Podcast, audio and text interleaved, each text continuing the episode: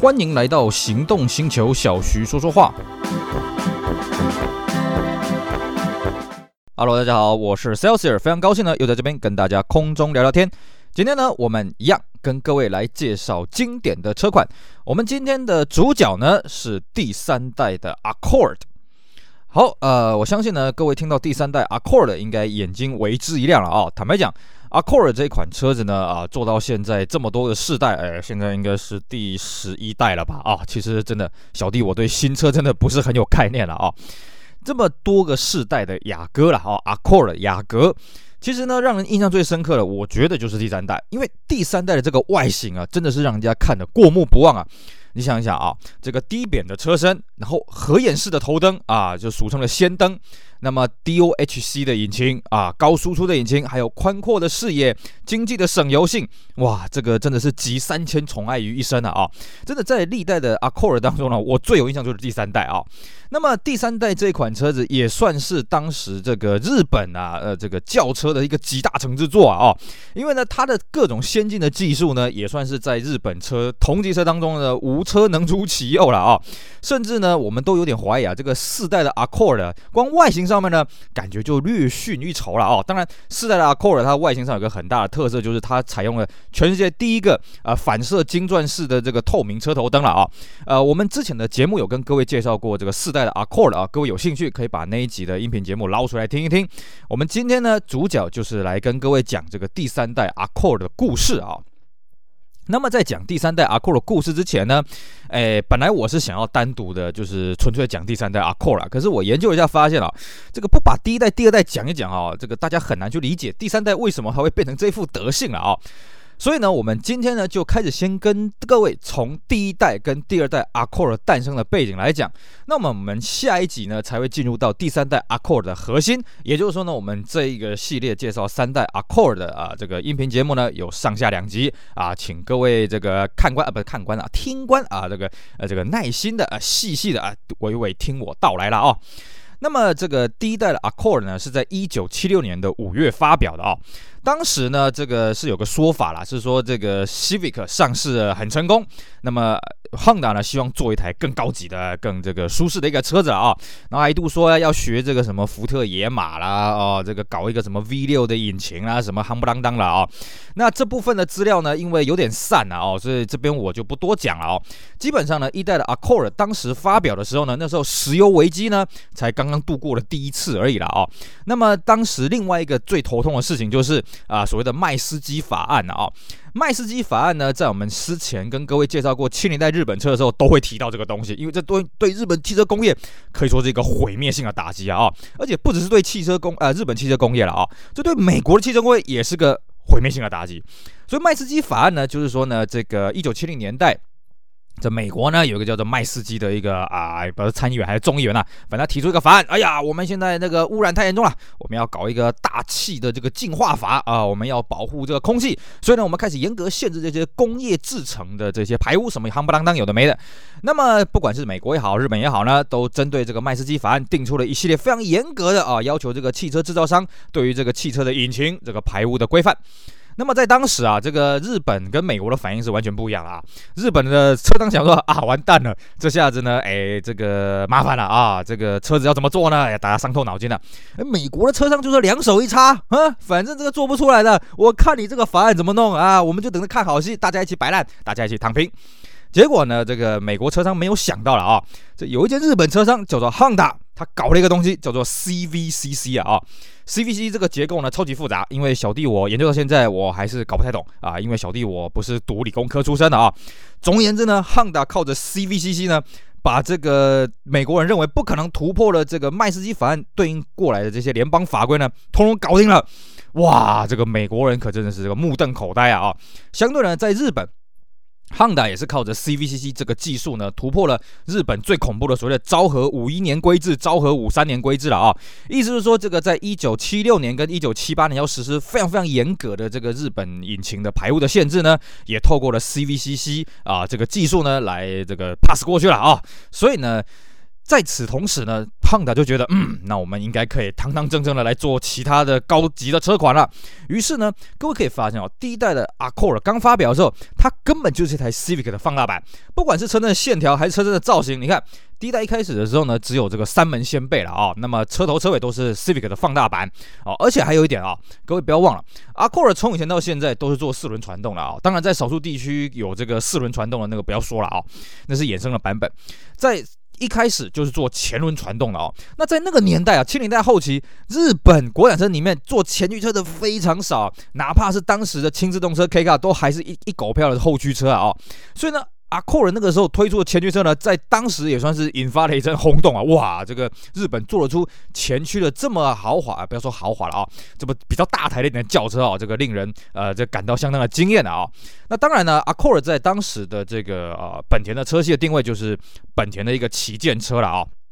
那各位一定会觉得很好奇啊，那既然你叫做旗舰车，为什么你一开始只出三门掀背呢？你没有出四门的轿车呢？这个啊，其实是有段故事的啊。呃，除了我们刚刚讲它是受这个 Civic 的影响之外呢，还有就是说当时的日本人呐，哦，他们觉得说，因为这个车要销欧洲，那欧洲当时呢都喜欢这个三门掀背的这种款式，因为三门掀背的款式呢，除了它这个比较小巧以外呢，还给人一个感觉是什么？就是人跟你的物品是生活在一起的这种感受。哦，那这个这个这个说法其实蛮好玩的哦，它有一正一反的说法。呃，正面的说法是说，哎，你看我们这样人跟物活在一起，就好像我们活在家里面一样哦，非常的舒适，非常的温馨。可是呢，另外一派说法就是说，不对，我们今天既然是要离开家里。所以呢，我们应该人跟物是分离的啊、那这个东西呢，其实在当时的欧洲车呢，也引发了一阵这个波波澜呐哦。比方说呢，呃，这个一九七三呃一九七五年的三月，呃，Volkswagen 发表了 Polo，可是呢，在一九七七年就衍生出三厢版本叫 Derby。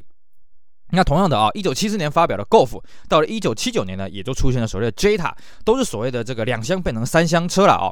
于是呢，当初 Accord 第一代在开发的时候，它其实就预留呃这个这个四门的版本啊，但是它一开始还是先用三门的版本来试试看水温的啊。那四门的 Accord 呢，呃，它的轴距跟这个三门的是一样的，都维持在二三八零。那只是它车尾呢，为了行李箱的空间多了十二公分，车重多了三十公斤，是在一九七七年的十月。月才追加的啦哦，那对照起来呢，这一九七六年五月到一九七七年这中间的两年多的时间呢，只有卖这个三门掀背的版本，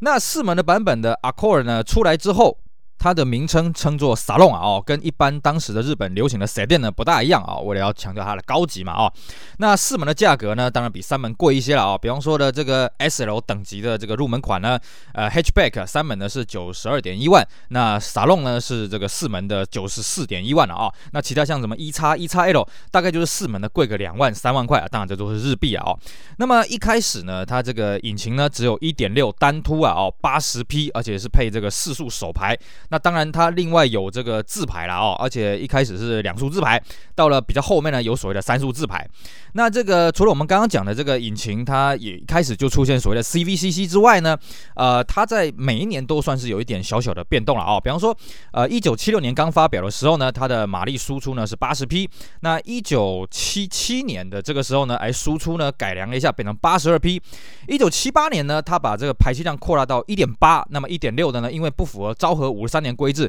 昭和五十三年就是一九七八年啊，就是不符合当年的这个日本的排污规制啊，所以呢，一点六先拿掉。那么这个时候呢，啊，它的这个引擎呢，区分手排跟自排，手排的输出呢九十匹，自排的八十五匹了啊，那么到了一九八零年呢，它的这个 CVCC 进化到第二代了啊，哦。当然这个结构超级复杂，我也是看不懂了啊，哦，这边我就不跟大家说明了。基本上呢，它的油耗改善的更好，那输出呢又多了五匹啊，到了这个九十五匹的。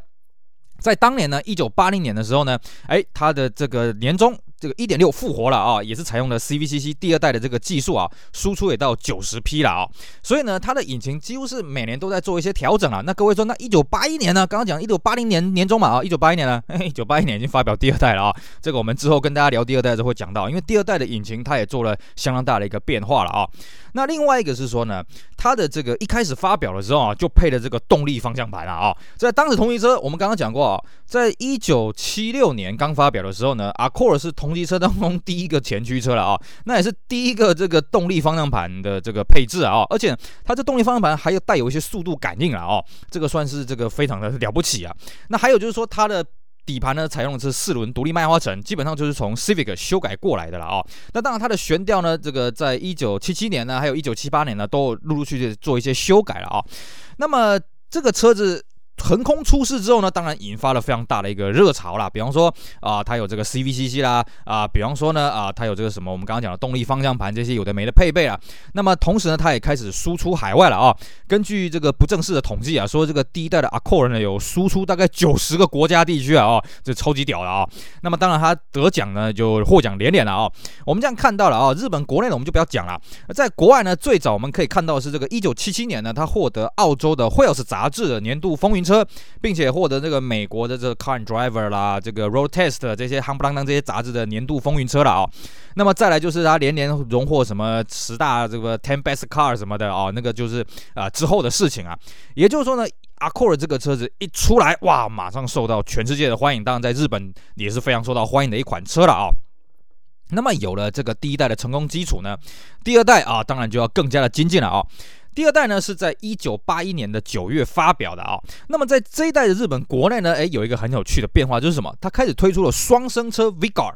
那各位可能不大理解，为什么好好的车子要推出个双生车啊？这是因为日本国内呢，长期以来有那个众多的经销商啦，像那个玩经销商玩最多的就是 Toyota 啊，Toyota 呢就是有这个什么 Vista 啦、Nets 啦、呃什么卡罗拉店啊、Toyota 啦、Toyota 店啊，乱七八糟的啊。那 Honda 在那个时候呢，也是有不同的经销体系的啊。所以呢，Accord 呢是给一部分经销体系，那 Vigar 呢是这个双生的版本呢，那给另外一个经销体系，比方说在 Verno 啊这个体系在卖的啊。那很好玩的就是。就是说呢，这个时候呢，为了去照顾这个经销商体系，所以 Civic 呢也衍生出这个双生版，叫做 Bullet 了啊。那 Vigor 这个名称呢，据说是从这个英文的 Vigorous 啊，这个活力这个名字衍生过来了啊，象征当然就是这个车子更有的活力了啊。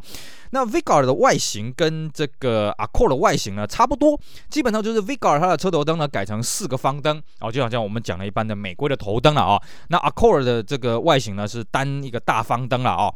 那么在第二代的时候呢，引擎一开始啊，哦，这个变化不大哦，就是一样维持这个上一代后期的1.6跟1.8，只是呢1.8多了两匹。那同样维持上一代的东西呢，还有所谓的这个车身啊，车身一样有三门掀背跟这个四门的啊。那 Vigor 呢也是维持这样子啊，这个三门跟四门的了啊。那么很好玩的是哦，这个第二代的 Accord 呢，其实它的科技成分什么的也很大哦，尤其它引擎的部分，这个我们等一下会跟各位讲。那照理来说，应该大家会觉得说，哎，不对啊，那既然第一代呢这个卖的这么好，那第二代呢，呃，又这个延续下去呢，那是不是应该得到这个年度风云车呢？不好意思啊。这个一九七六年发表的第一代呢，它没有得到日本的年度风云车啊。那个时候有没有日本年度风云车，我还要再查一查了啊。那一九八一年这个第二代发表的时候呢，哎，这个时候已经有日本年度风云车了。可是呢，嘿嘿，它没有拿到，为什么呢？因为在同一年呢，Honda 发表了 City。那 City 这个车子引发的话题性呢，比 Accord 更大，大太多了啊。所以后来 Accord 就跟这个这个当年的年度风云车的擦肩而过了啊。那在引擎的这部分呢，到了一九八三年的六月呢，Accord 做了一个很大的变化，它推出了所谓的十二 V 的引擎了啊、那在此前的 Accord 的引擎都是四缸的啊，那么都是八 V 了啊，单凸八 V 啊。这时候进化到十二 V 了啊，而且呢，引擎的排气量一点六跟一点八哦都做了一些变化了啊。那么输出当然就越来越大，比方说一点六的输出有九十四匹，一点八的呢有输出到一百一十匹了啊。那么到了一九八四年的时候呢，哎，这个变化就更大了，因为它这时候开始推出了所谓的 PGM-FI，也就是这个喷射的这个引擎了哦。那输出已经到一百三十匹，一百三十匹在当时的日本一点八来讲，算是非常恐怖的一个数字啊。其实你直到现在你去看啊，现在一点八的车子做到一百三十几匹的是很多了，可是你不要忘了，那是三十年前的数字啊，这个算算是不得了。那只有一点八呢，它推出了这个喷射化的这个车型了啊，一点六当时还是维持着化油器。那同时伴随呢，还有一个很大的变化，就是它的变速箱。呃，我们知道啊，这个第一代一开始它推出来的时候，有所谓的这个